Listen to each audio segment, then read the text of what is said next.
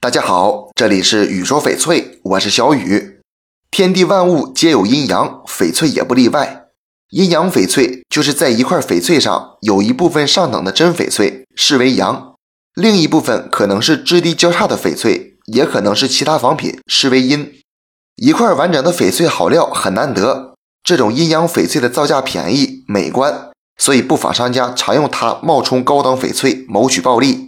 有些不太正规的检测机构可能检测不全面，如果检测选择天然料的话，就会认定是 A 货。咱们购买时应该如何识别呢？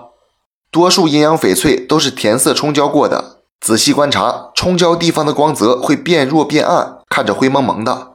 化学剂腐蚀后的翡翠表面会出现细微的麻点，而且内部结构线条很松散。检测翡翠要认准靠谱的权威机构。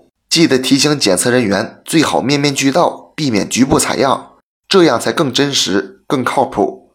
不少人买翡翠，看哪个颜色艳就选哪个，无法接受翡翠的瑕疵，这种心理很容易上当。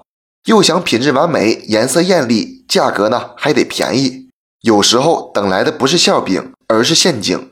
所以啊，买翡翠前要综合考量，多多学习，谨慎下手。碰到太便宜的翡翠，一定小心。这期节目就给大家讲到这里了。小雨呢，每天都会在朋友圈更新精美、性价比高的翡翠。